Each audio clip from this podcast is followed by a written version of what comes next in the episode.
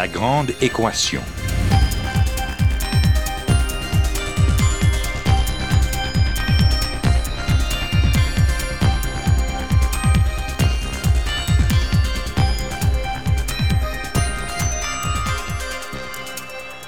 Ici Normand Mousseau, bienvenue à La Grande Équation, votre rendez-vous hebdomadaire avec la science. Cette semaine, exploration drogue.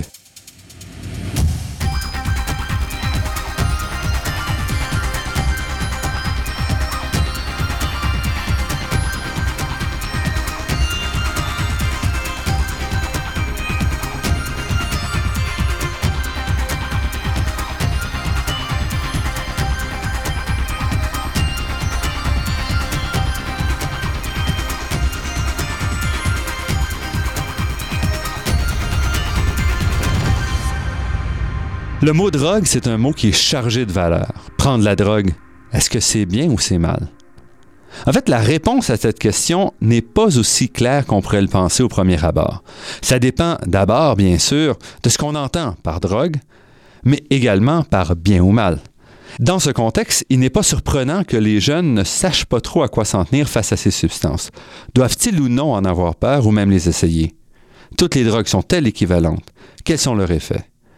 C'est pour accompagner les jeunes et répondre à leurs questions afin de mieux les outiller pour décider en connaissance de cause que le sociologue Alain Roy, alias Monsieur Drogue, a écrit Exploration Drogue, premier contact, publié aux éditions Multimonde. Alain Roy a une longue expérience des drogues et nous le recevons aujourd'hui dans les bureaux des éditions Multimonde à Québec.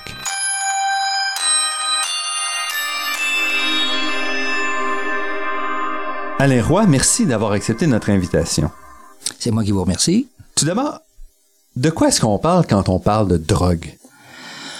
On parle de, toutes les substances qui agissent sur le fonctionnement de notre système nerveux central. Par conséquent, elles agissent sur nos perceptions, notre conscience et nos manières d'être et d'agir comme consommateurs. Donc notre système nerveux central, c'est notre cerveau, mais aussi euh, tout ce qui est euh, tout ce qui est nerveux, c'est ça? Ben c'est surtout le système, ben c'est surtout et avant tout le système nerveux central. Alors c'est ce qui nous permet de différencier par exemple des produits, par exemple de l'alimentation de certains autres parce qu'il faut qu'elles affectent le système nerveux central. Comme par exemple la caféine, quand on prend un café dans lequel il y a de la caféine, ça elle affecte le système nerveux central, ça vient l'énerver, l'exciter, le stimuler. Donc, c'est vraiment une drogue, même la caféine. Oui. Dans, ah, votre définition, ben, dans la définition de tous, c'est la définition standard. La définition standard, reconnue par pas nécessairement légal ou illégal, ça, c'est une autre histoire. Ça, c'est une autre histoire. Et vous, d'après votre expérience, parce que vous, ça fait 25 euh, ans, et plus que et vous plus, êtes ouais, dans, ouais, dans le domaine, est-ce que les gens comprennent qu'est-ce que c'est une drogue? De façon générale, non. Je dirais que pour avoir justement, j'ai fait un sondage euh, dernièrement encore, puis je l'ai fait en France aussi. Je dirais qu'il y a à peu près, quand je pose la question qu'est-ce qu'une drogue, euh, encore aujourd'hui, après 35 ans euh, d'éducation, que, que, je rencontre des gens, tout ça, puis je fais ce même sondage-là, je dirais qu'il n'y a pas 10% des, des gens qui savent de quoi on parle quand on parle de drogue. De façon générale, quand les gens parlent de drogue, ils associent tout de suite dans leur tête ce qui est illégal. Or donc, vitement là de façon, c'est comme ça que ça arrive. Mais quand ils y pensent, on les fait réfléchir un peu. Ouais, c'est vrai, il y a des drogues légales, et là, ils se questionnent. Mais de façon générale, non. Les gens ne savent pas de quoi on parle.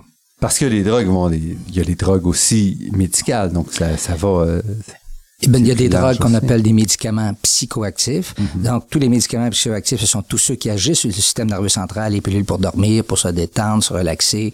Donc, donc effectivement, ça, ce sont des, des médicaments qu'on appelle psychoactifs. Ce sont des drogues. Et vous faites la différence. Donc, une aspirine, par exemple, qui agit pas sur le système nerveux central, c'est pas une drogue, c'est un médicament. Donc, c'est ça. Il y a une distinction entre médicaments et médicaments psychoactifs. Mhm. Et quels sont les mythes que vous rencontrez quand vous parlez aux gens? Oh, je sais plusieurs, mais quelques-uns, peut-être Quelques-uns. Ben, souvent, un qu'on entend, c'est par exemple, tu commences par un joint et possiblement que tu vas finir par consommer de l'héroïne. Mhm. Alors, qui vole un bœuf, vole un œuf. ça, mais c'est une erreur fondamentale.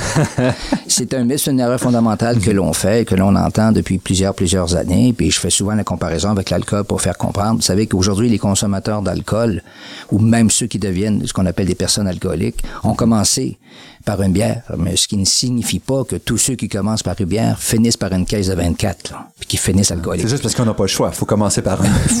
Puis de façon générale, les gens, il y, a tout, il y a un ordre d'apparition dans la consommation des drogues dans notre société. On commence par la caféine, donc on poursuit avec la, la nicotine, on continue avec l'alcool. Après ça, on aborde certaines drogues illégales, par exemple les dérivés du cannabis, le pot, le hash, tout ça. Puis à la suite de ça, on entre dans d'autres sortes de drogues. Puis des fois, bien avant ça, on a aussi une consommation de médicaments psychoactifs. Comme par exemple, actuellement, il y a 10% des jeunes dans nos écoles secondaires qui consomment quotidiennement des médicaments psychoactifs de type Risperdal, Ritalin, Adderall. Et ça, ce sont des drogues qui sont prescrites. Prescrites. Mais ce qui ne signifie pas que ça enlève toutes les problématiques qui sont autour. Mhm. Ça reste. Euh, oui, ça reste un problème. Ça reste que ça agit. Et le système nerveux central, quel est son rôle? Qu'est-ce que Ben écoutez, en fait, c'est tout le système nerveux central. C'est ce qui nous permet de penser, de réfléchir, de créer. Euh, c'est tout le système nerveux. C'est notre tour de contrôle. Alors, quand par exemple, si je vous donne une tape sur la main, il y a un influx électrique qui est envoyé directement sur le système nerveux central. Puis le système nerveux central se demande qu'est-ce que je fais avec ça? Est-ce que ça m'a fait mal? Est-ce que je devrais enlever ma main tout ça se fait dans l'espace d'une fraction de seconde, mais c'est ça, le système nerveux central. Il reçoit ça, puis à partir de là, il perçoit ce que les cinq sens lui ont permis de percevoir. Et les substances, les drogues affectent soit en augmentant l'acuité de réponse, soit en la diminuant, soit en la transformant. Ouais, quand on s'entend sur, écoutez, en fait, il y a des milliers de drogues, puis chacune mhm. des drogues, dans le fin fond, euh, a des effets différents. Alors, mais de façon générale, quand on veut s'entendre pour parler des drogues en général, de façon très large, on dit qu'il y a des substances qui sont des ralentisseurs, ce qu'on appelle les dépresseurs, donc qui font, qui ralentissent le fonctionnement du système nerveux central. Il y en a d'autres qui sont des stimulants, comme par exemple la caféine, la cocaïne, qui eux autres excitent le système nerveux central. Puis il y en a d'autres, une catégorie en tout cas, qui est difficile, tout ça, parce que c'est, ce sont de ce qu'on appelle les drogues hallucinogènes, celles mm-hmm. donc qui peuvent amener, selon la quantité consommée, à percevoir différemment la réalité. Donc, il y a des gens qui vont halluciner visuellement, olfactivement, euh, tactilement. Il y a des gens qui vont sentir des petites bébites courir sur leur peau, alors que c'est pas ça, c'est pas vrai, mais la substance leur fait voir ça et entendre des, sons euh, qui apparaissent, qui ne sont pas là, vous voir je pourrais vous voir avec un panache d'orignal sur la tête, puis ce serait une hallucination visuelle. Mm-hmm. Il y en a qui les connaissent parce qu'ils font des psychoses, puis il y en a d'autres qui les connaissent parce qu'ils prennent des drogues. Et donc, pourquoi est-ce qu'on n'est pas mieux renseigné? Parce que finalement, tout le monde, avec ce que vous nous dites, donc tout le monde prend des drogues à un moment ou un autre, de différents types, de différents, différentes concentrations. Oui, je, je dirais que de façon au total, on commence de façon de plus en plus jeune à consommer des drogues souvent médicales, hein, de cette façon-là, puis la caféine, tout ça qu'on trouve dans toutes sortes de produits. Mais euh, on continue tout au long de notre vie. Puis de façon générale, je pourrais dire que plus on vieillit et plus on consomme des drogues. Parce qu'en fait, quand on entend l'alimentation, par exemple, c'est au cœur des discussions. On en entend parler à l'école, on le voit dans les journaux, dans les médias, une bonne alimentation, fruits, légumes, sont, c'est couvert quotidiennement. Mais la drogue, qui est aussi finalement une substance qu'on consomme de manière quotidienne, on n'en parle pas. On en parle très peu. On en parle très peu, puis on nous avons développé une espèce de vision aussi dramatisante, négative, manichéenne par rapport à la question des drogues particulièrement illégales. Nous sommes, alors que ça n'a rien à voir. Les, les drogues, ce sont des substances sans conscience et sans intention. Alors qu'elles soient naturelles, d'origine naturelle, qu'elles soient d'origine scientifique, euh, semi-synthétique ou synthétique, ça n'a rien à voir.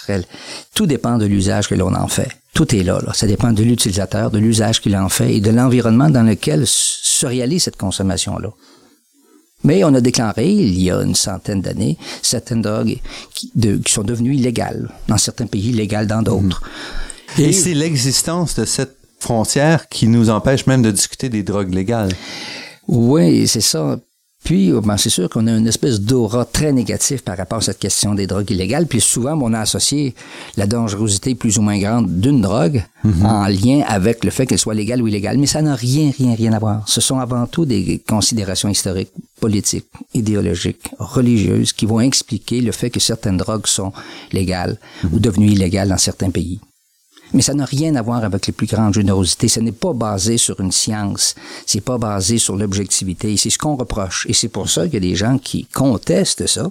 Et d'ailleurs, même les grands comités, le comité, le Sénat, justement, qui a été une dizaine d'années, là, avec le rapport, ils ont, ils l'ont dit très clairement. Je veux dire, nos lois sont basées sur, ça ne tient pas debout. On peut, c'est pas, ça, ça représente pas l'objectivité puis l'esprit scientifique. Alors, c'est pour ça que les gens le contestent. Puis quand on, quand on demande à des jeunes, par exemple, souvent, je donne des conférences, puis il y a des jeunes, j'étais dernièrement à une conférence de cégep, les jeunes me, me demandaient, mais écoute, écoutez, monsieur Roy, comment se fait-il que l'alcool soit, ne soit pas sous la loi des stupéfiants alors que le cannabis l'est? Expliquez-moi comment ça se fait. Avec une explication logique, avec des explications pharmacologiques. Expliquez-moi. Je disais, excusez-moi, je ne suis pas capable de répondre clairement à votre question parce que nos lois ne sont pas basées sur cette question-là.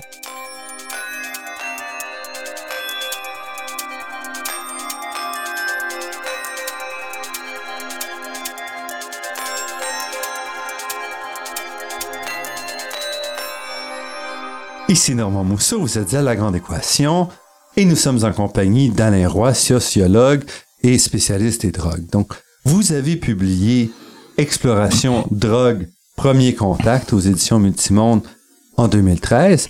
Pourquoi ce livre?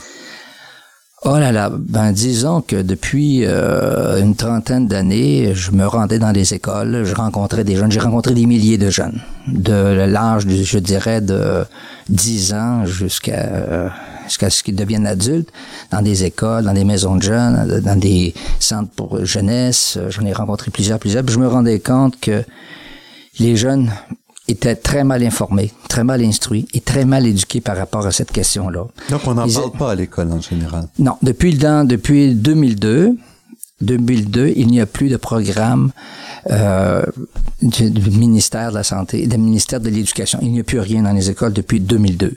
C'est libre à chacune des écoles de dire on fait ou non une activité. Alors, mais depuis 2002, il n'y a plus rien. Avant ça, il y avait le programme de formation personnelle et sociale dans lequel il y avait deux heures par année pendant cinq ans sur les drogues. Mais euh, il y avait les gens n'étaient pas suffisamment formés, les gens n'étaient pas à l'aise pour en discuter. Je me souviens d'une madame moi, qui avait 55 ans qui qui n'avait pas connu ça, qui connaissait à peu près rien là-dedans, se retrouvait avec cette tâche-là, qui était vraiment mal à l'aise avec ça. Puis il y avait des jeunes dans la classe qui prenaient du PCP, qui faisaient de l'acide. Ils disaient, hey, madame, euh, ça fait quoi un acide? Alors là, il, était discrédité. Puis de façon générale, nous avons eu un discours très décousu et non crédible. Nous avons perdu toute crédibilité, à mon avis. Euh, nous étant? Nous étant la société, nos institutions nos gouvernements ont perdu beaucoup, beaucoup de crédibilité. Nous ne sommes plus crédibles. Et je dirais que même que les gens sont plus loin que les gouvernements. Nous sommes, comme société, derrière un phénomène qui nous devance. Nous sommes derrière le train. Il n'y a pas personne pour le conduire. Et ce que vous dites, c'est que pourtant, on n'en parle plus, mais les jeunes consomment plus qu'avant. Et ça, vous êtes, c'est pas juste parce que c'est souvent le, la vision des plus vieux de dire, ah, les jeunes sont plus comme dans notre temps. Mais vous, ben, c'est-à-dire que, c'est-à-dire qu'ils consomment, oui, ils consomment au total, toute drogue considérée, légale ou illégale. Ils consomment de plus en plus jeunes. Ils consomment de plus en plus aussi, en plus grand, je dirais, si on regarde chacune des drogues, non. Par exemple, si on regarde la consommation de cannabis, je dirais qu'elle, bon, elle s'équivaut euh, à peu près depuis 30 ans, à peu près. Ça descend, ça remonte, tout ça, mais c'est à peu près la même chose, à peu près tout le temps. Vous aviez dit que les, jeunes, est-ce qu'ils consomment plus qu'avant? Oui, ils consomment un peu plus qu'avant au total. Mais si on regarde chacune des drogues, ils consomment pas nécessairement. Par exemple, si je regarde le cannabis, ils consomment pas beaucoup plus qu'avant. Mais au total, effectivement, si on regarde la bioaccumulation, la bioconcentration dans nos corps, je pourrais dire que notre soupe chimique corporelle, elle est, en termes de drogue, elle est plus grande qu'elle ne l'était. Et, on, et le futur, en tout cas ce qu'on peut voir dans l'avenir, c'est qu'ils vont consommer encore probablement un peu plus. Et pourquoi? Les drogues qui s'ajoutent, c'est quoi? C'est des drogues illégales ou c'est des drogues légales? Qu'est-ce qui s'ajoute? Ils s'en ajoutent à tous les jours plusieurs, à tous les jours des drogues légales comme des drogues illégales. Alors, il suffit, par exemple, par exemple, la formule cocaïne, c'est C17H21NO4. Alors, vous changez la formule chimique, vous mettez C18 plutôt, alors vous venez de créer une nouvelle drogue. Sauf que dans les faits, cette nouvelle drogue-là, même si elle est illégale, en fait, elle n'est pas classée comme drogue illégale encore. Alors, normalement, ça prend à peu près jusqu'à deux ans que cette drogue-là devienne illégale. Alors, c'est pour ça qu'on retrouve sur Internet des substances drogues qui sont là, qu'on peut aller chercher. Et c'est ça un des problèmes. C'est de, beaucoup de nouvelles substances que l'on peut retrouver en Australie. Partout qu'on cherche sur Internet, on va les retrouver. Puis on, même, on va retrouver des médicaments qui sont ici inaccessibles, qu'on peut pas avoir, qui doivent être prescrits. On va les retrouver. Mais il y a aussi le fait, par exemple, toute la question du ritalin, de ces drogues pour contrôler les, les, jeunes, ce sont des drogues qui sont apparues relativement récemment. oui, relativement. Mais sont je dirais que si on regarde tous les types de consommation, depuis 40 ans, je les observe, moi, et c'est la consommation de médicaments psychoactifs qui est, à mon avis, un, très gros drame. Et c'est celle qui connaît l'augmentation la, plus fulgurante parmi toutes les drogues, légales ou illégales. Alors, c'est ce qui se consomme le plus, de plus en plus. C'est vraiment un questionnement. Et parce qu'elles sont justement prescrites, parce qu'elles sont légitimées par des autorités médicales, elles sont à quelque part comme plus banalisées. Les gens se défient moins, se questionnent moins du fait qu'elles sont illégales. Qu'elles sont légales. Qu'elles sont légales, qu'elles sont illégales. Alors, puis, je dirais même que nos problèmes sociaux, que ce soit autant les jeunes que chez les moins jeunes, nos problèmes premiers nous viennent avant tout de l'alcool, de la nicotine. Et ensuite des drogues illégales. Dans les rapports qui ont été faits dernièrement, mhm. le dernier gros rapport qu'il y a eu en 2002, il dit qu'à peu près 40% de nos problèmes sont reliés à l'alcool, euh, 35 à peu près par rapport au tabac, puis à peu près 15 à 20% pour les drogues illégales. Donc puis, on, on puis là-dedans, on, on oublie les médicaments psychoactifs. Mm-hmm. On met pas nécessairement en face sur les bonnes drogues quand on parle de... Oui, mais tout ça, il y a toutes sortes d'intérêts économiques, politiques, il y a des pouvoirs qui sont derrière ça. Les pouvoirs pharmaceutiques est extrêmement grand, extrêmement fort. Vous le savez, on crée des maladies. Alors, ça nous prend des... Il y a un ça nous prend euh, des gens pour une mise en marché pour faire ça. Alors, c'est ce qu'ils ce qu'il faut. Ils abaissent les seuils de tolérance, par exemple, au niveau de cholestérol, ben on, on abaisse. Alors, euh, au lieu de dire on va faire une publicité, ben on dit voici euh, maintenant, si on abaisse, je sais pas, de 2.4 à 2.2, ben alors on vient de trouver peut-être 10% de clients de plus. On vient de créer mm-hmm. des nouveaux clients.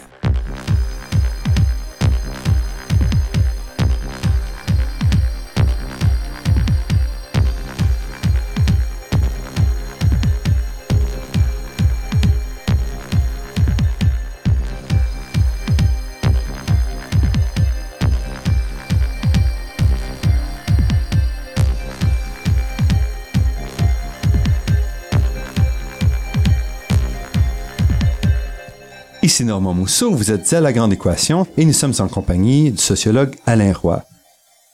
Votre livre Exploration de drogue, Premier contact, s'adresse à des jeunes de 11 à 15 ans. Mais est-ce que c'est pas trop jeune? Euh, non, je, non, pas trop jeune. D'abord, nos enfants, au moment où l'on se parle, ben, ils sont, ils vivent dans une société, une planète de drogue. Alors, quotidiennement, ils voient leurs parents fumer la cigarette, prendre leur petite pilule pour dormir, pour se détendre, pour euh, parce qu'ils sont pas bien, parce qu'ils ont besoin de bon de, de, de se calmer et tout ça. Ils nous voient prendre l'alcool, alors, déjà là, ils baignent dans un univers comme celui-là. Ça, c'est mis à part toutes les drogues illégales. Alors, ils sont déjà là-dedans, ils en entendent parler, ils envoient à la radio, à la télévision, ils en entendent à la radio parler, ils envoient à la radio, à la télévision, ils lisent des livres, ils ont plein de nouvelles, c'est partout.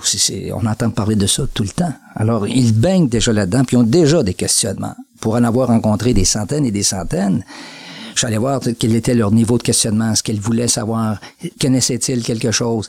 C'était, bon, je suis allé voir de qui ils voulaient recevoir l'information? Ça fait des, ça fait 30 ans que je fais ça. Ça fait que je les interviewe puis que je vais voir. Mm-hmm. Alors, les enfants, en général, ils connaissent pas grand-chose, ils ne savent à peu près rien, sont remplis de fausses notions, sont remplis de mythes de toutes sortes. Ils connaissent rien en croyant connaître. Et quel genre de mythes euh, ben, j'entends. Bon, euh, par exemple, par exemple, bon, l'alcool crée la violence. Mm-hmm. Exemple. Bon. L'alcool ne crée pas la violence. L'alcool, je vais dire ça, je vais essayer de nuancer, l'alcool peut permettre que la violence s'exprime quand elle est présente intérieurement.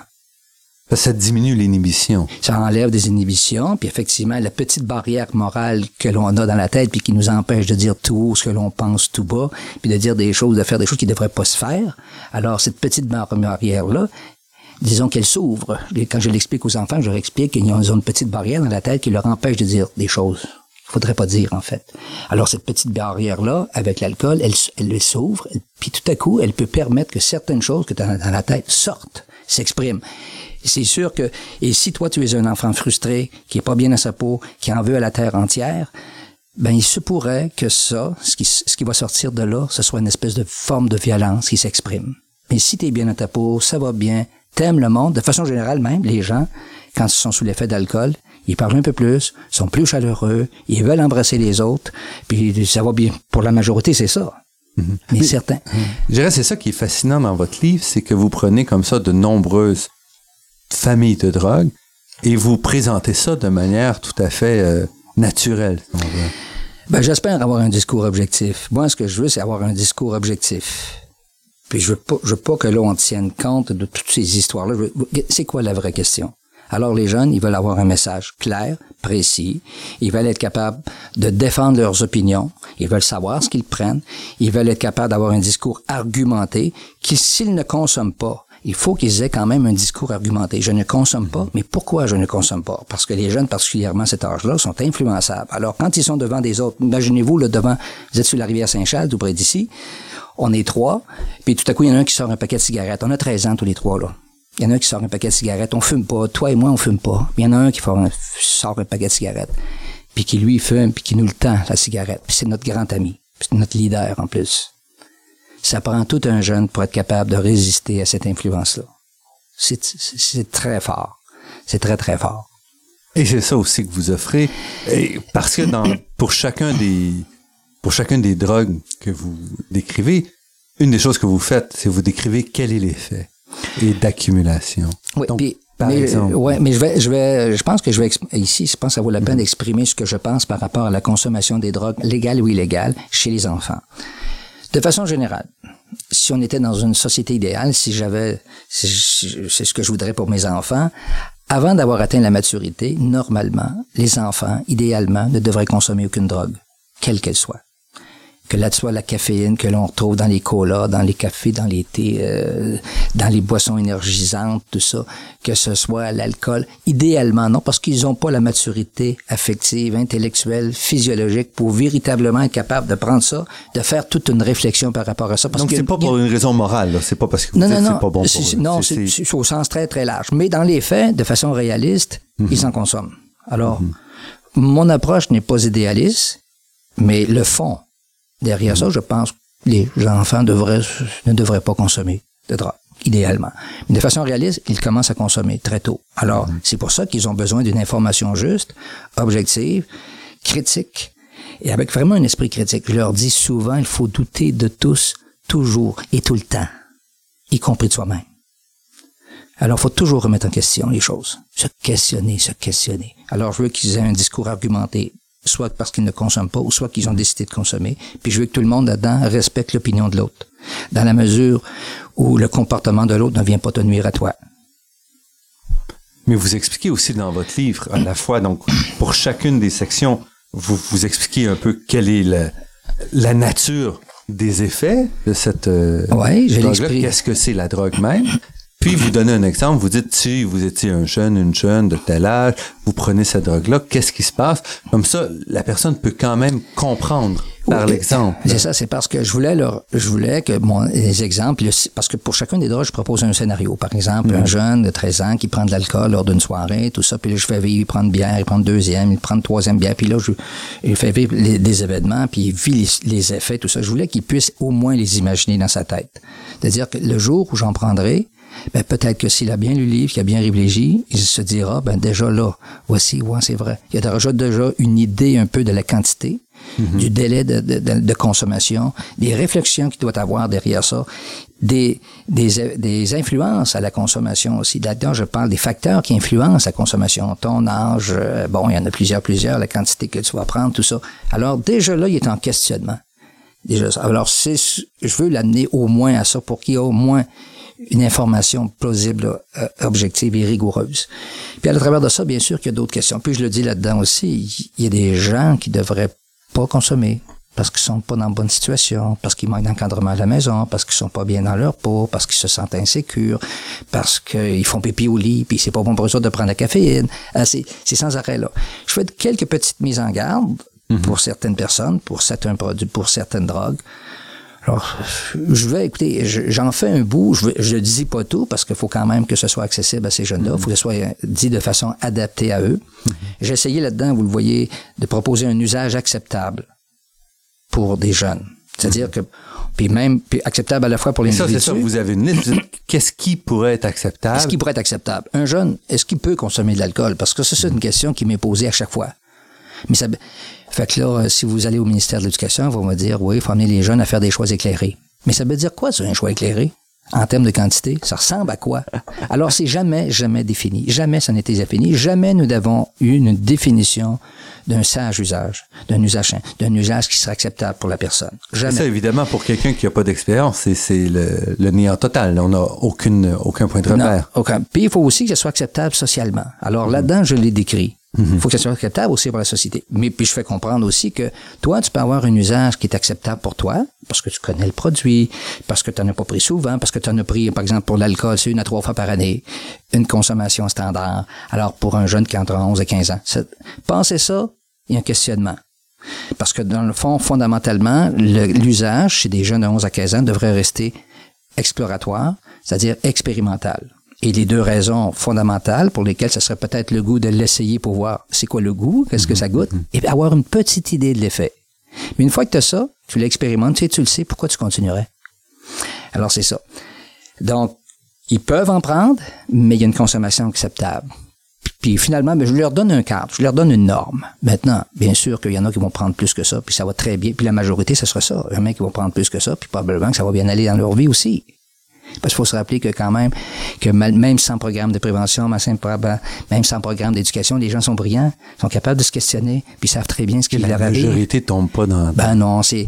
par exemple, on, s'entend pour dire, selon les, les, ceux qui travaillent dans le domaine, tout ça, c'est entre 1 et 5% à peu près des jeunes, par exemple dans une école secondaire, mm-hmm. qui vont avoir des problèmes de consommation. C'est-à-dire où on peut établir un lien entre la consommation et le problème. C'est-à-dire, euh, il y a des échecs scolaires, puis on peut dire, oui, voici probablement la cause. Sauf que c'est très rare que c'est comme ça que ça s'explique, parce que souvent, c'est plusieurs causes. Alors, mais quel lien on peut faire? Quel est l'apport relatif que, par exemple, le jeune qui fume un joint de temps à autre ah, ben, l'apport relatif que, sa consommation vient jouer dans le fait qu'il est en échec scolaire? Mm-hmm. Parce qu'on a souvent tendance à penser que, bon, hein, il y a un échec scolaire, on voit une consommation, on dit, ah ah, voilà la cause, et en agissant là-dessus, on pense que ça. De façon générale, ça ne change pas grand-chose. Restez avec nous, notre entretien avec Alain Roy se poursuit après cette pause.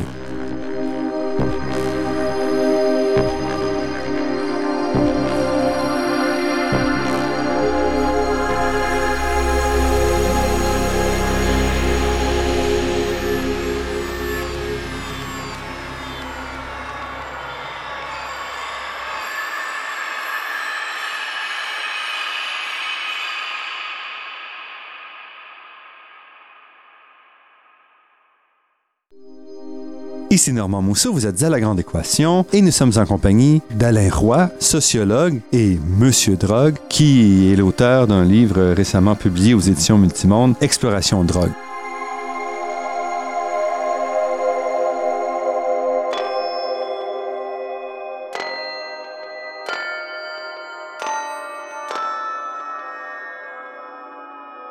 Monsieur Drogue, c'est le surnom que vous donnent euh, les jeunes. Quelle, est, quelle, est, votre relation? Comment est-ce que les jeunes reçoivent euh, vos conseils ou votre l'information? Est-ce que c'est pris sérieusement? Ça doit pas toujours être facile, même avec de l'expérience. Ouais, mais non, mais la façon que je l'aborde, oui, bien sûr, je l'aborde avec humour, tout ça, mais euh, les jeunes le prennent très sérieusement. C'est, très sérieux. D'abord, ils ont déjà des questions dans leur tête, mais là, ils découvrent plein de choses. D'abord, ils découvrent qu'une drogue, c'est tout ce qui atteint le système nerveux central. Alors là, là, sont comme, par exemple, s'ils entendent dire que du, qu'ils prennent du, par exemple, que le Ritalin est une drogue, mm-hmm. et que sur la classe de 25, j'en ai quatre qui sont sur le Ritalin, alors il y a tout un questionnement qui se fait, aussi bien de la part de ces consommateurs-là que les autres qui sont autour. Il y a tout un questionnement. Alors, mais de façon générale, ils reçoivent très, très bien. Ils sont contents. Puis, ce qu'ils font, c'est que moi, d'abord, je précède ça toujours d'un questionnaire. Je vais voir vérifier d'abord l'état de leur connaissance, ce qu'ils savent. Alors, puis, je leur pose la question, par exemple, qu'est-ce qu'une drogue? Je fais, toujours un sondage avant. Alors, puis, quand je regarde, je regarde les réponses, c'est, j'ai jamais de bonne réponse. Alors, mais par contre, quand on finit le programme, quand je finis le programme, on pose cette même question-là et 90% y répondent. Bien à la question. Alors, ils ont intégré la notion. Je me rends compte qu'effectivement, en faisant mon évaluation, qu'ils ont appris quelque chose. Et là, leur plaisir, c'est d'aller le dire à leurs parents et d'attraper leurs parents. Par exemple, je leur apprends, je leur dis, vrai ou faux, le café est une drogue.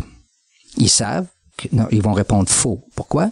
Ce n'est pas le café qui est une drogue, c'est la caféine présente dans le café qui est une drogue. Alors, là, souvent, ils vont aller voir leurs parents, puis ils se font un plaisir de le dire, puis là, ils disent, non, non, c'est pas ça. Et même, euh, ici, au Musée de la Civilisation, j'avais justement, il y avait une intervenante qui disait que le chocolat était une drogue, puis les jeunes qui avaient reçu ma formation, ils ont dit, non, non, madame, c'est pas ça. C'est la caféine, il y a, théobromine présente dans le chocolat qui sont des drogues. Mais à part de ça, le chocolat n'est pas une drogue en soi. C'est juste pour vous dire que les jeunes sont capables de nuances. Et là, je vous parle d'élèves de sixième année. Là. Ils sont contents, sont contents de mhm. savoir, d'avoir cette information-là. Et ça leur permet de mieux saisir. Comment ça se fait que les, les effets d'une drogue ne sont les mêmes pour personne? Et pour la même personne, comment ça se fait que ces effets-là ne sont jamais les mêmes d'une fois à l'autre? En comprenant les facteurs qui jouent la fatigue, par exemple, si vous êtes fatigué, vous n'êtes pas fatigué, mais vous allez voir qu'il y a une différence notable dans vos comportements pour la même quantité vous venez de jouer une partie de hockey, euh, vous prenez deux bières, et si, par exemple, vous prenez deux bières avant de souper, puis vous êtes dans un bon état, vous n'avez pas fait de sport, rien, vous allez voir que les deux bières, après une partie de hockey, ils font beaucoup plus d'effet. Tu vas s'épuiser, il y a moins d'eau, alors tu es, dans une situation qui, effectivement, ça va te... Alors, ils saisissent ça. Et c'est ça que je voulais leur faire, je voulais leur faire saisir. C'est un message encore nuancé, une fois de votre ça fait partie de, du bon usage, une façon d'usage acceptable, de comprendre dans quelle situation on va être plus affecté ou moins affecté. Oui, et ça fait partie des nuances. Vous savez, le message sur les drogues n'est pas facile. Mhm. C'est très, très difficile. Puis de façon générale, les intervenants sont très, très mal à l'aise avec cette question-là. Parce que nous sommes dans des situations contradictoires et incohérentes. Alors quand les jeunes me demandent, justement, ce que je vous disais tantôt, pourquoi le H est sous la loi des stupéfiants, que l'alcool ne l'est pas, j'ai pas de bonne réponse à leur donner. Je peux pas leur dire que c'est plus dangereux, que c'est moins dangereux. Je peux pas dire ça.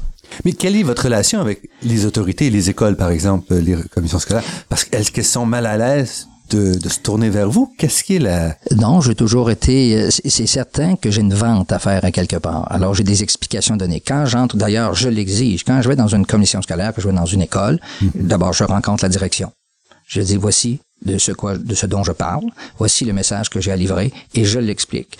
À travers ça, en même temps, sont, se, sont, se joignent le professeur ou un éducateur spécialisé qui est là, ou un travailleur social. Après ça, je rencontre les parents. Je leur dis, écoutez, voici les messages que vos enfants vont recevoir, les informations. Ils risqueraient peut-être de, mal percevoir ou de dire les choses pas tout à fait comme je les ai dites. Alors, je vous les explique. Alors, si votre garçon vous arrive arrive à la maison et il vous dit, maman, l'intervenant le, à l'école, il a dit qu'il y avait rien là, fumer un joint là. Alors, euh, c'est pas du tout ça que j'ai dit là. Mais étant donné, c'est parce que les gens on en a tellement, on a tellement parlé en mal du cannabis que mm-hmm. quand on en parle d'une façon objective, c'était comme si on était pour. D'ailleurs, quand je donne des conférences, toujours, toujours, quand les gens passent devant moi, ils disent, ah, c'est vous le monsieur qui vient parler contre les drogues parce que on peut pas parce que les gens sont manichéens. Alors si j'en parle pas pour, je suis contre. Faut qu'il faut qu'il y ait quelque chose. C'est ça. C'est on peut pas simplement parler de. Non. Alors moi, ce que j'offre, c'est un message nuancé. Mm-hmm. C'est un message intelligent qui t'amène, qui, qui, nécessite que tu réfléchisses, puis qui nécessite des connaissances pour bien réfléchir. Mais pourtant, dans votre livre, par exemple, vous parlez pas des drogues dures. Non. Pourquoi? Non, parce que tout simplement parce qu'elles ne sont pas du tout consommées par ces jeunes-là. Les jeunes euh, ils consomment euh, avant tout caféine, alcool, la cigarette, la nicotine, quelques médicaments psychoactifs, puis de temps à autre, ils abordent avec des... Moi, je parle des 11 à 15 ans, là. Ils mhm. commencent avec un joint, de temps à autre. Alors, puis il y en a très peu qui consomment d'une façon problématique. Puis les autres drogues sont vraiment prises par des jeunes. Euh, les autres, là, entre 11 et 15 ans, si vous avez un jeune, par exemple, qui sniffe de la colle, son problème, c'est pas la colle c'est un mal de vivre. Mhm. Ça n'a rien à voir. Et ce mal de vivre-là, il était bien présent avant la consommation. Alors, à chaque fois que je suis allé voir chez des jeunes de 11 à 15 ans qui vivaient des problématiques de consommation, je pourrais vous dire que la consommation était plus, je dirais, une réponse à un malaise. C'était un malaise. Ils n'étaient pas bien dans leur peau, ils vivaient toutes sortes de choses. Sont... Il y a des jeunes qui allaient quelque part, ont un mal de vivre très grand, qui veulent mourir, en hein, quelque part. Alors, euh, on va mourir en se gelant tant qu'à y là. Alors, son père, je connais des gens qui, prennent à peu près n'importe quoi. N'importe quoi. C'est vraiment que ça gèle, c'est n'importe quoi. Alors, c'est des gens qui sont loin de, sont aliénés, sont loin d'eux-mêmes. Ils sont partis, ils sont pas là. Ils ont le goût de mourir quelque part. Puis surtout qu'à cet, à cet âge-là, on est, il y en a souvent qui ont des conduites ordaliques, c'est-à-dire des conduites qui s'approchent de la mort. Des conduites où on, le risque est présent. C'est très, très fort. Même, même des jeunes qui sont bien dans leur peau, il y a des gens qui ont des conduites qui veulent aller plus loin, qui veulent, ils veulent se rendre sur le bord de la mort, ou la risquer, la, mm-hmm. s'y approcher, la sentir, la frôler. La, de toute façon, la, mort est tout le temps là, elle est toujours autour de nous, hein, elle est toujours tout le temps présente, tout ça. Alors il y a des jeunes qui sont qui ont, cet esprit-là, qui sont bien dans leur peau, puis il y en a d'autres qui sont moins dans leur peau, puis qui aussi sont, sont dans cet état-là aussi. Alors on a des jeunes effectivement qui, euh, les jeunes de façon générale, quand ils nous arrivent avec une consommation problématique à ces âges-là, le problème numéro un, c'est pas la consommation. Parce que, par exemple, si c'est un être agressif, violent, s'il est voleur, je peux vous dire, moi, que j'ai toujours, toujours constaté, en faisant l'évaluation, que tous ces problèmes-là étaient présents avant la consommation. C'est rare que vous avez un jeune qui est honnête, qui est bien dans sa peau, qui va bien, tout ça, que tout à coup, parce qu'il commence à fumer du pot, devient voleur. Moi, j'en ai pas vu. J'en ai pas connu.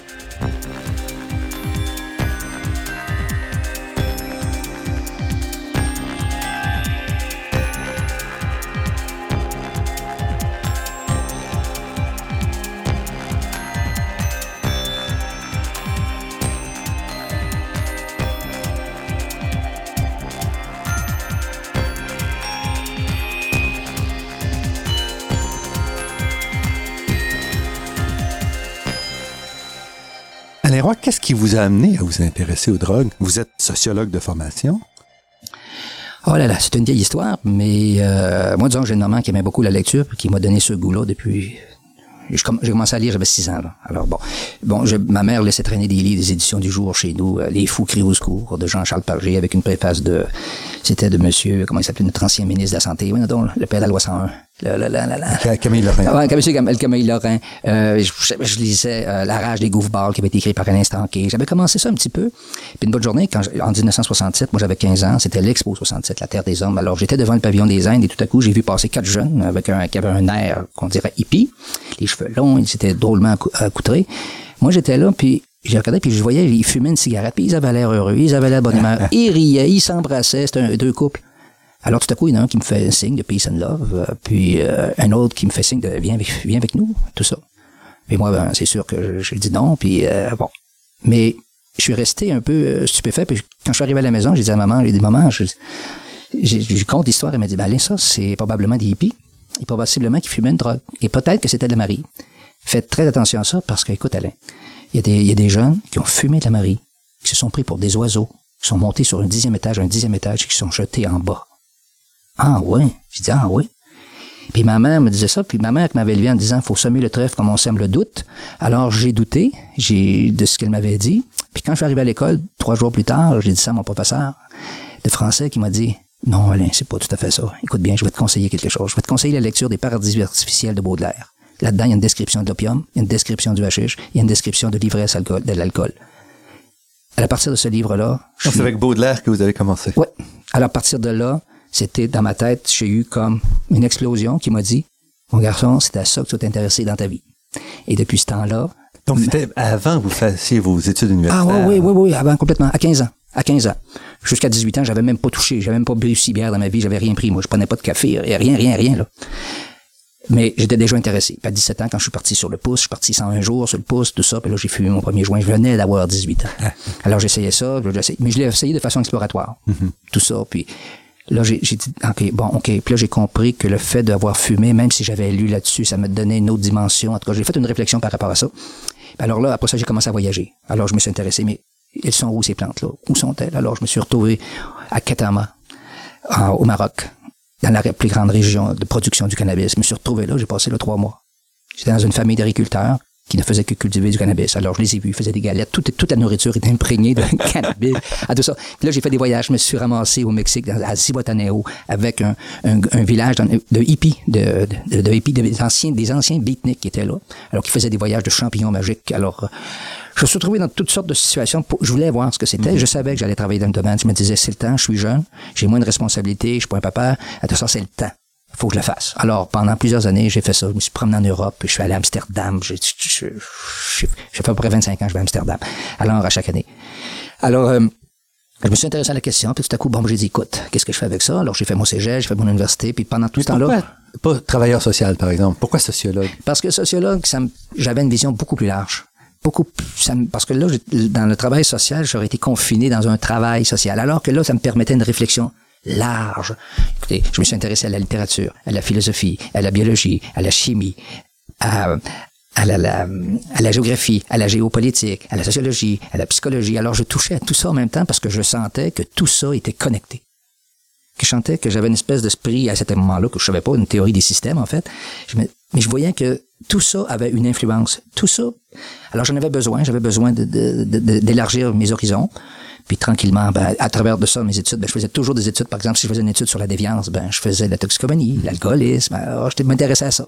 Puis pendant ce temps-là, ben, j'ai fait toutes sortes de petits ouvrages de travail que j'ai commencé. Puis avant même que j'ai terminé mon université, je travaillais dans un centre pour personnes toxicomanes. J'étais chargé de l'information sur les drogues. Je donnais beaucoup d'informations sur les drogues. J'ai moi qui ai fait la première évaluation de consommation. Parce que les gens qui étaient là, étaient quelque part, c'était des psychologues, des travailleurs sociaux, des médecins, des psychiatres, tout ça, mais qui n'avaient pas cette réalité-là de la consommation, qui ne voyaient pas quotidiennement à quoi ça peut ressembler sur un consommateur de coke? Qu'est-ce que ça mange? À quelle heure ça se couche? Pourquoi ça, dans l'année, ça déménage dix fois?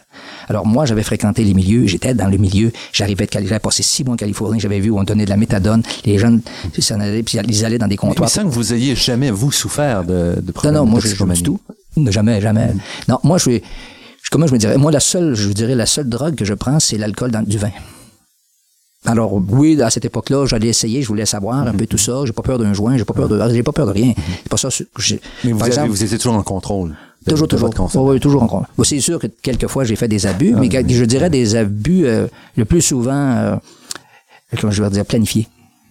Et ensuite, après vos études, vous avez, vous avez rapidement créé quand même, vous êtes rapidement fait un, un parcours unique comme consultant où vous alliez vraiment faire ce que D'abord, j'ai commencé par un, comme un travail de rue mhm. dans un programme. Alors, j'ai commencé à Marielle-Nord et à Rivière-de-Bréry. Je suis un travailleur. Je, pense que je suis le premier vraiment travailleur de rue au Québec. J'avais une petite subvention qui avait été dans les cadres de perspective jeunesse. J'avais eu ça, cette subvention-là. Après ça, euh, j'ai, euh, je suis entré au centre d'accueil d'Henri Montréal, un centre pour personnes toxicomanes, mhm. qui accueillait de toutes les formes de toxicomanie. Nous avions un département où on recevait les gens en état en état de consommation, puis les gens qui étaient en état de sevrage aussi. Alors, j'ai travaillé sur tous les départements, je me suis promené. Après ça, j'ai travaillé en CLSC. Euh, là, plus au niveau de la prévention, plus au niveau de l'éducation. Donc, j'ai rencontré des parents, j'ai fait le tour, de, puis j'ai rencontré plein de gens, les écoles, les parents, euh, les parents d'enfants consommateurs. Euh, j'ai créé des programmes, tout ça. J'ai enseigné, j'étais à, à l'université, j'ai donné chargé de cours dans un cours prévention, un cours sur la réadaptation, un autre sur le trafic des drogues. Euh, j'ai fait plein de choses. Là. puis par la suite de ça, après toutes ces années, après un événement euh, plus ou moins heureux, parce que je me suis retrouvé en planche à voile, je me suis retrouvé euh, en planche à voile en pleine mer aux îles de la Madeleine le 7 avril 1985, et je suis venu, vraiment en train de mourir. Je me suis remonté en hypothermie, j'étais en pleine mer à travers les glaces pendant 7 heures. Bon. Alors, mais cela dit, cette fois-là, j'ai eu comme des visions dans ma tête. Je me suis dit, Alain, il faut qu'un jour, écoute bien. J'avais voyé ma vie devant moi. Je me suis dit, j'ai visualisé, je me suis dit, Alain, Maintenant, là, tu vas devenir un être autonome, responsable et indépendant. C'est toi qui vas organiser ta vie. Il n'y a personne. Si tu t'en sors, si tu reviens sur Terre, si tu meurs pas, tu te prends en main et tu es cohérent avec toi-même. Et finalement, je me suis sorti de ça. On est venu me j'ai été rescapé, tout ça. Puis, je me suis fait cette promesse-là, puis deux mois plus tard, je, je donné mon emploi, et depuis ce temps-là, j'ai créé mon, j'ai créé mon entreprise qui s'appelle Anérois Sociologue Consultant. Et vous ciblez les jeunes? Le... Je ciblais entre autres les jeunes, mais j'ai, travaillé 25 ans avec les Premières Nations aussi.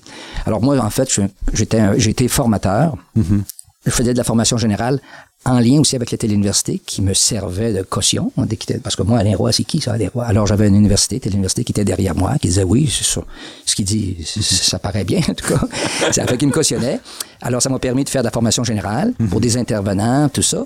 Puis à travers de ça, ben, j'ai fait de la formation sur mesure parce que je rencontrais toutes sortes de gens. J'avais des gens de l'Hydro-Québec, j'avais des gens d'Air Canada, j'avais des gens des centres de réadaptation, j'ai formé 450 policiers au Québec, j'ai fait de la gendarmerie, tous les agents de probation, tous les agents de libération conditionnelle, j'ai fait toutes les commissions scolaires, tous les centres jeunesse, les services de psychiatrie, les urgences. En effet, Hugo, là, j'ai juste fait ça, moi. Je faisais ça. Je faisais 40 formations de deux jours par année, minimalement. Ça, c'est au moins ça.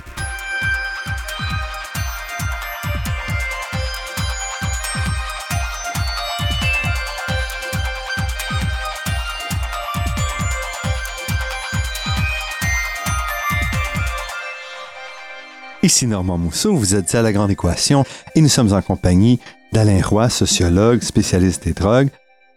Votre livre Exploration drogue, comment est-ce qu'il a été reçu? C'est, ça fait, il est sorti en 2013, donc c'est, ça fait pas très longtemps.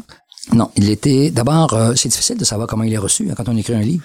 Qu'est-ce que les gens pensent? Ils nous écrivent pas nécessairement pour Mais nous le dans dire. votre cas, vous avez quand même un contact. euh, vous allez dans les écoles, vous Oui. avez- donc vous pouvez. Mais j'y vais moins que j'y allais. D'abord, je vais presque plus. Mhm. Mais je dois dire que je l'ai fait pendant des années. Fait que je savais déjà, je connaissais déjà la réaction des jeunes et des moins jeunes, des parents, des institutions. Je savais déjà à quoi, à quoi m'attendre. Puisque là, on me dit, en fait, ce que j'ai reçu sur mon, euh, sur mon site Éducadrogue, Mhm. les gens m'ont dit, ben écoute, c'est un livre très attrayant, ça répond à mes questions. Enfin, j'ai des réponses claires, nettes et précises, puis euh, ça passe pas à côté. Euh, bon, puis les parents ont dit, ben écoute, là, j'ai une façon d'aborder ça, puis d'en parler avec mes enfants qui a pas l'air trop moraliste, qui a pas de l'air, qui me semble crédible, puis je veux pas dire n'importe quoi à mes enfants, puis je veux avoir de l'air crédible. En général, les parents, c'est difficile d'être crédible par rapport à ça. Ouais. Parce, parce que ce livre-là, c'est aussi pour la discussion. C'est pas simplement, on peut l'offrir à un jeune, mais ça peut aussi servir comme discussion avec un parent. La clientèle prioritaire là-dedans, c'est les 11-15 ans. Et quand je parle, je m'adresse à eux. Je m'adresse dans un langage qui leur appartient, qui leur convient.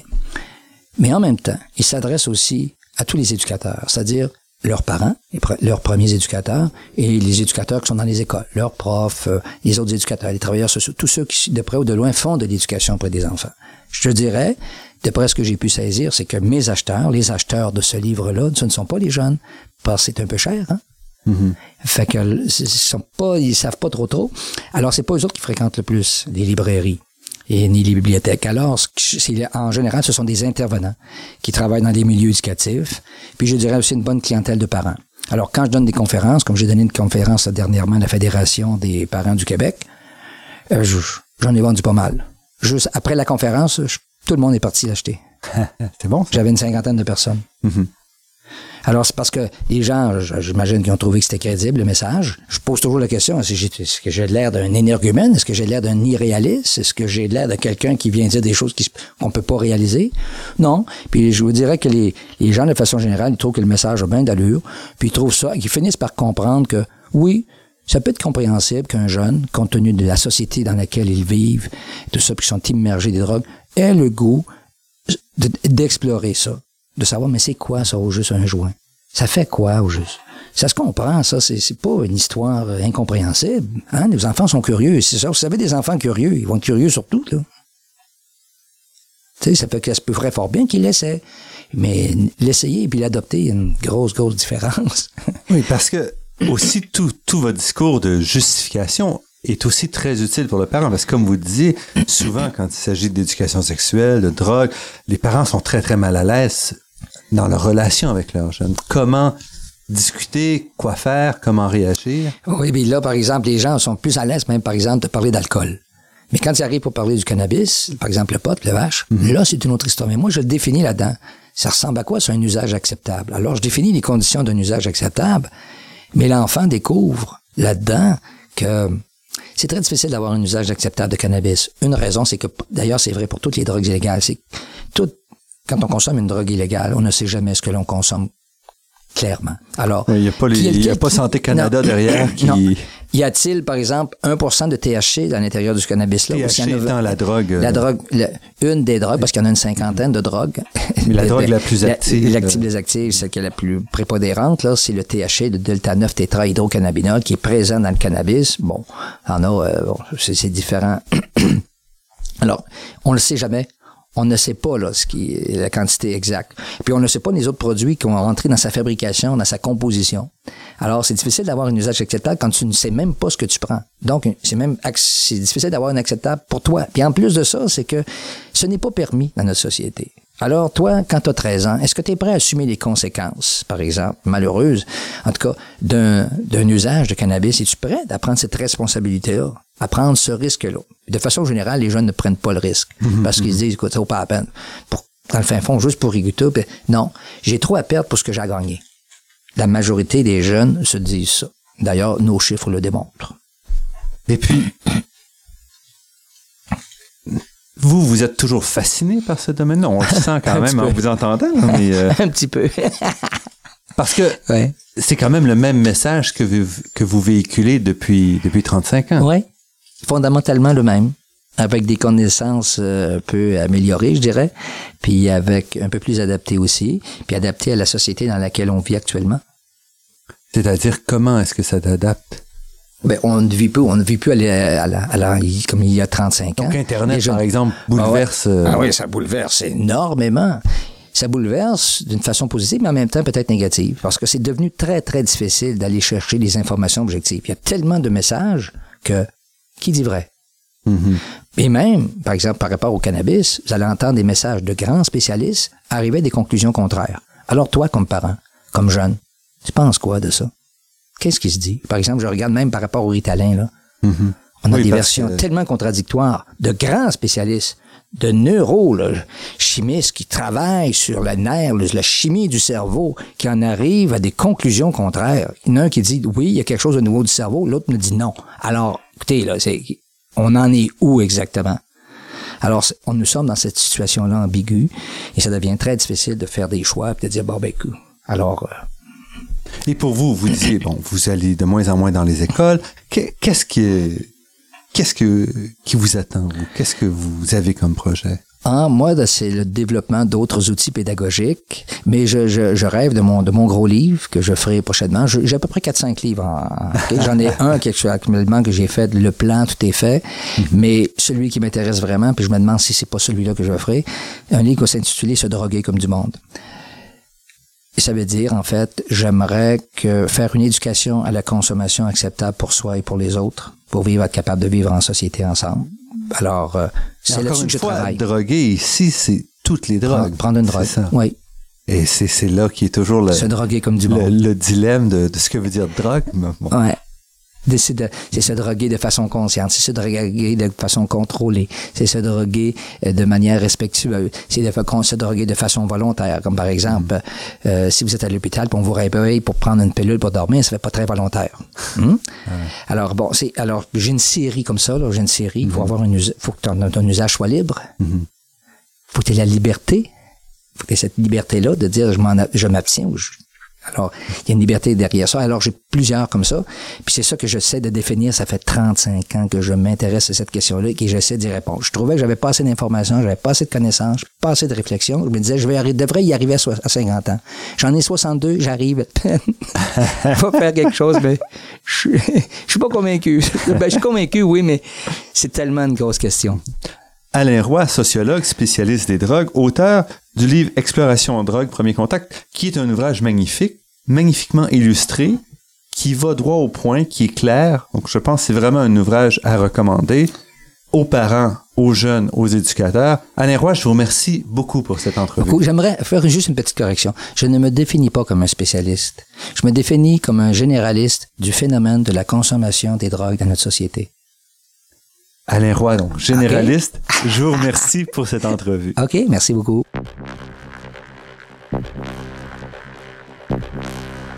Fanny Dupuis, euh, vous êtes organisatrice, co-organisatrice de la cinquième conférence annuelle du dialogue sciences et politique qui se tiendra à l'Université McGill le 3 octobre 2014. Oui, c'est ça. Donc, euh, cette année, la conférence va porter sur un thème particulier qui est la chaîne de l'innovation.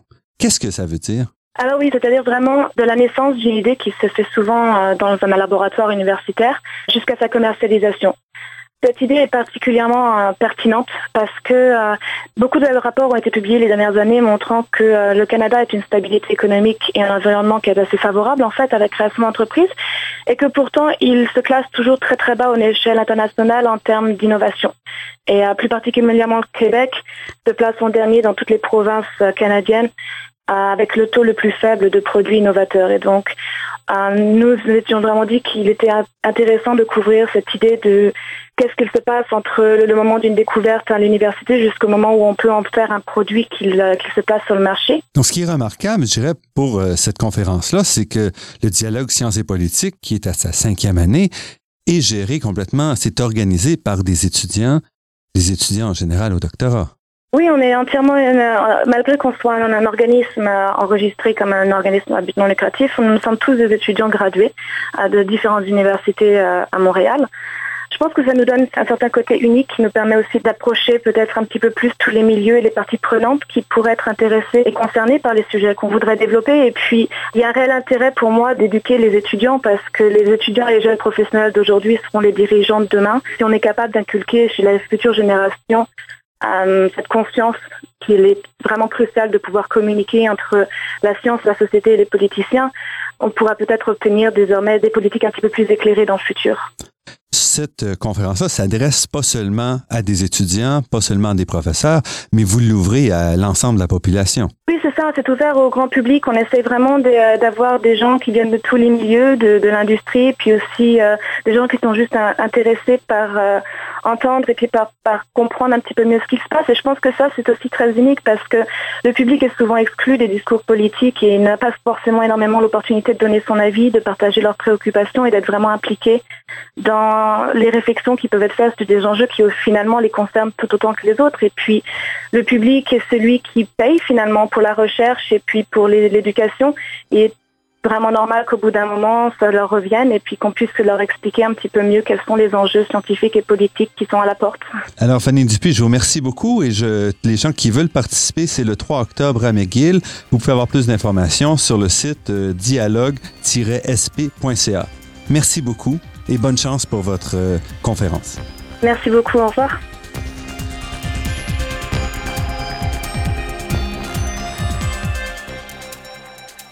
Je remercie Daniel Fortin à la technique et pour la création des thèmes musicaux entendus à l'émission, Marc-André Miron, site Internet, et Ginette Beaulieu, productrice déléguée. Je remercie également le Fonds de recherche du Québec, la Fondation familiale Trottier pour leur contribution à la production de cette émission, ainsi que le soutien de l'Université de Montréal. Vous pourrez réentendre cette émission en vous rendant sur le site Internet de La Grande Équation.